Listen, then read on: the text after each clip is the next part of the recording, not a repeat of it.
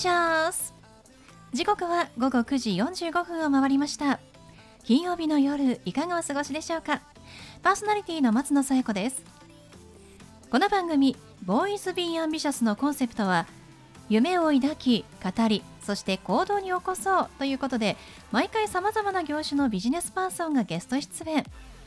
どんなビジネスをされているのかどうして始めたのかその思いを語っていただくそんな番組です。さあそして私と一緒に番組をお届けするのは柴田法務会計事務所の柴田純一先生です。先生よろしくお願いします。よろしくお願いします。さて今日9月23日は秋分の日ということでね、はい。まあ、あの国民の祝日なので皆さんお休みの方もね多かったんじゃないかなと思いますし、はい、また3連休がねありますので、はい、ゆっくりされる方も多いと思います。まあ、私事なんですが9月23日ってあの祖父のね誕生日で、はい、全く皆さんに関係ないんですけれども。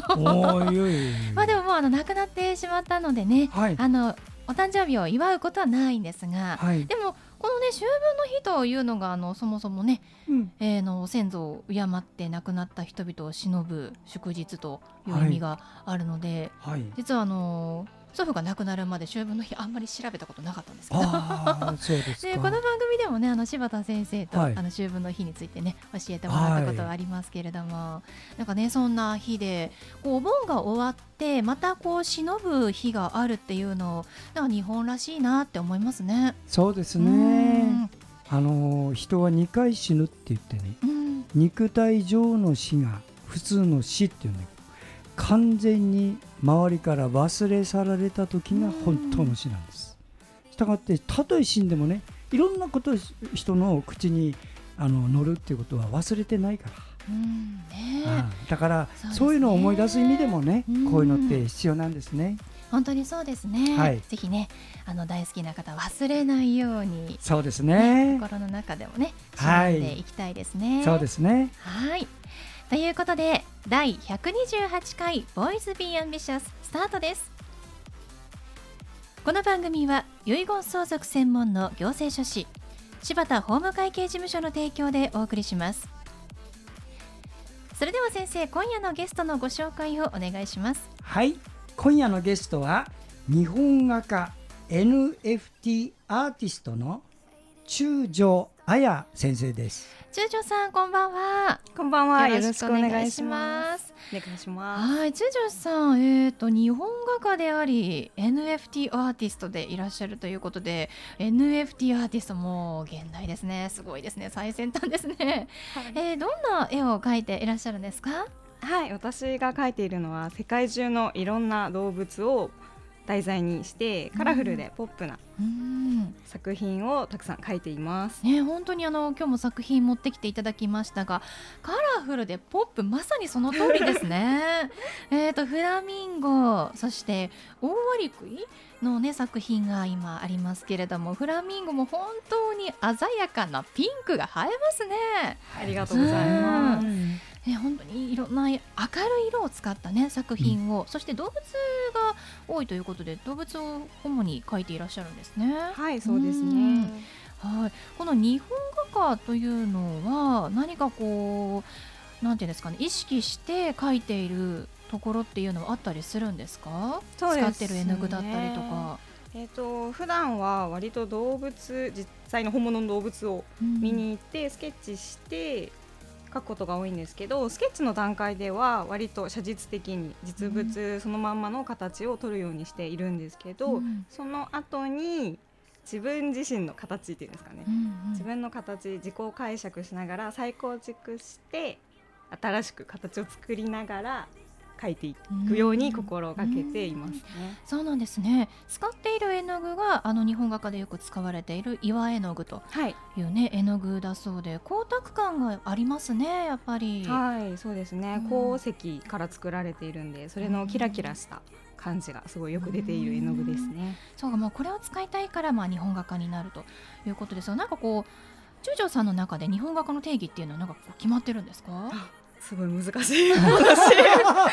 でもねお話を伺ってるとなんか特に自分の中では決めてないと、ね。ね、おっしゃってましたけど。議論が巻き起こる話題です、なんですね。そう私もなんか日本画家って何かこう決まりがあるのかなって、うんうん、こう素朴な疑問でねあの中条さんにお聞きしたら特にあのご本人はね 決めてないです。自分の好きなもので書いてますっていうから、あそういう書き方もあるんだなって、うん、うん、新しい発見でした。でもそれでもいいですよね。なんかこれ使わなきゃいけないとか、こういうふうに書かなきゃいけないっていうのもなく自由に書きたいですもんね。そうですね、はいでもそういうので書いて。でもこの祝い絵の具は好きで使ってらっしゃるんですね。はい。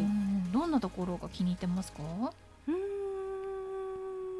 ちょっと面倒くさいところがすごい好きですかね。面倒 くさくなんか使いたくない感じしますが、そこがお気に入りなんですね。そうですね。チューブの絵の具じゃなくて、うんうん、鉱物の粉をにかわっていう。にかわで混ぜて使うんですけど、その工程が自分の絵がすごいシンプルなデザインチックな絵なので、それに対してその混ぜたりする時間っていうのが、なんですかねちょっと手間がかかってて楽しいひとときですね。もう絵の具を作るところから楽しい時間が始まってるんですね。はい。まあちょっとねあの手がかかる子供ほど可愛いって言いますけれども、そういう気持ちもあるんですかね。油絵の場合は塗れば塗るほど濁ってくるんですよ。それがね、うん、あの日本画の祝いの方がないの。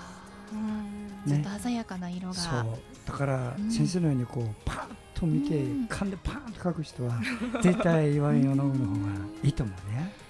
ねよく見ると本当に光沢のキラキラ感も味わえますし、ね、素敵ですよね。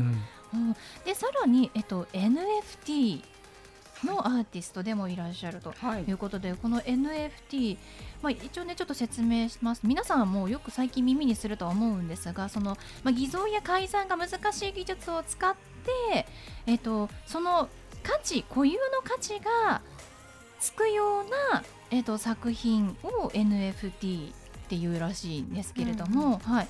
まあ、本当に資産価値がつくので高額でね取引されるということで、皆さんニュースでもね、はい見たことがあると思いますがその NFT を使って作品を作っている。これはあのどんなあの作品作りになるんですか？そうですね。こちらは、えーと、絵の方はチンアナゴをテーマに書いていまして。海の生物ですね。そうですね、チンアナゴを1111匹描きまして。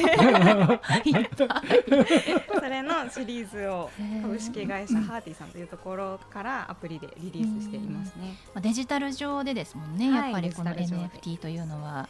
はい。ということでそんな中条さんですが、えー、10月1日から創営ギャラリーさんで個展が開催されるそうですね。ちょっとお話聞かせていただけますか？はい10月1日から創営ギャラリーさんでパラダイスという展示名の個展をすることになりました。ここで動物と人間のパラダイスとは何かなっていうところを考えながらこれから制作していきたいなと思っております。そうなんですね。楽しみですね。あのソエギャラリーさん個展以外にも何かご縁があるみたいですね。はいそうですね。えっと先月8月に高知県の方に取材に行きましてそれのきっかけっていうのがとソエギャラリーさん経由で鹿児島の方で展示をしていたんですよね。そこに来てくださってたお客さんが絵を気に入ってくださいましてそこから自分のそのお客さんの地元の高知県にある野市動物公園というところのハシビロコウを絵を描いてほしいということでご依頼いただきましてそれでずっと8月は四国の方に取材旅行に行ってきました。すごいですね。そういったご縁もあるんですね、はい、本当にありがたいです。絵を見て気に入ってぜひ自分の地元の動物園で動物描いてほしい、はい、ありがたいお話ですよね。すごいですね。本当に嬉しかったですね。旅行しながら動物のスケッチを描いてなんかもうすごい夢みたいな旅でしたね、また動物っていうのがあの、まあ、ペリカンの種類である鳥のハシビロコウっていうのがまた面白いですね。はい、そうです、ね、これをピンポイントで依頼されたということですもんね。はい、全国で数箇所しか見られないそうで、うんうんうん、そうですよね。そのすごいハシビロコウが好きでということですごい。依頼受けました。ソエギャラリーさんってもう本当にアーティストの方の救世主と言いますか、ええ、素敵な存在ですよね、ええ、銀座でもねあの有名です、うん、あのアーティストを育てるっていう意識で、うん、作品を販売するじゃなくてアーティストの人を伸ばすっていうためのセミナーをやったりね応援をしているところですね。うん、本当にそうですね。アーティストの人はあそこを通じてねうまくいくって人多いんで、うん、おすすめですよ。はい。ではそんな中条さんに最後お聞きしますが、中条さんの夢は何ですか？はい、世界中を旅行して旅先で動物のスケッチをしたいなと思っています。うん、本当ですね。いろんな動物をポップにカラフルに描いてほしいですね。ありがとうございます。ということで本日のゲストは日本画家 NFT アーティストの中条彩さんでした中条さんありがとうございましたありがとうございましたありがとうございました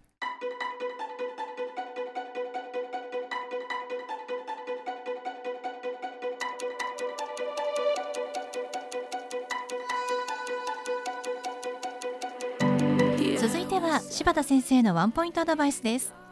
では先生今日はどんなお話をしてくださるんでしょうか？はいこんばんは。遺言相続専門の行政書士の柴田でございます、えー、この仕事をずっと三十数年やってるんですが、えー、皆さんの中で初めて遺言状って聞く人がいたら誰のために書くのかっていうことを覚えておいてください。自分のためっていうよりもね次の世代の人を守るために書くのが遺言状です。自分のために書くのは遺書って言います、あの遺言状と違うよ。遺書っていうのは自分の死ぬ時の心境を書くやつなんです。桜のごとく散りたいとああいうの遺書なんです。遺言状っていうのは自分の子供や親族にどういうふうに財産を分けて争いがないかを書くのが遺言状です。じゃあそういうことで言うんですが私は遺言状ぜひ皆さんに作ってほしいんだけどお願いがあります。認知症と遺言状の関係しっかり掴んでいてほしいんです。認知症になると遺言状は作れませんので。いいですか？人間が辞めるまで遺言状書けると思ってる人がいたら錯覚ですよそれ。たとえ生きててもね認知症になっちゃうと遺言書いても無効になっちゃうからそれ。そのために認知症というのはどれくらいの人数いるか。2025年にはね700万人になります。つまり65歳以上の5人に1人が認知症になる。そうなると遺言状書きたくても書けない人がいっぱい出るということなんです。したがって私は早く書いてくださいということをです。60から書いた方がいい。それでよくこういう人がいます。いや今書いたけどまた書き直せばいいんだと。自分の女房に全部やるって書いちゃったけど女房が先に死んでたらまた書き直せばいい。それやめてくださいね。なぜなら女房が死んだ時に自分が認知症になったら書けないよ。したがってあらゆることを想定して書く。これが遺言状自分の女房が先に死ぬかもしれない。自分の子供が先に死ぬかもしれない。それを前提に書いていくんですね。だから専門家を使ってきちっと作ることをお勧めします。はい。柴田先生の相談は電話東京03-6780-1408 6780-1408までお願いします。以上柴田先生のワンポイントアドバイスでした。先生ありがとうございました。ありがとうございました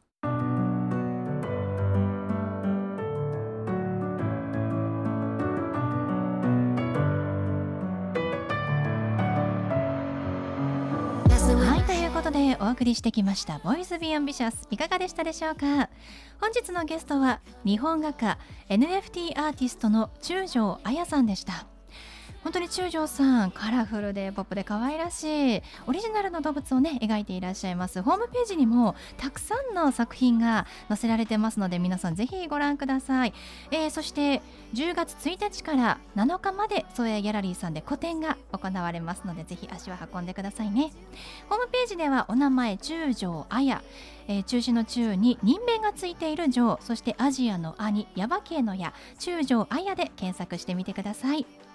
それではまた来週この時間にお会いしましょう。お相手は松野紗友子と。柴田純一でした。それではさようなら。さようなら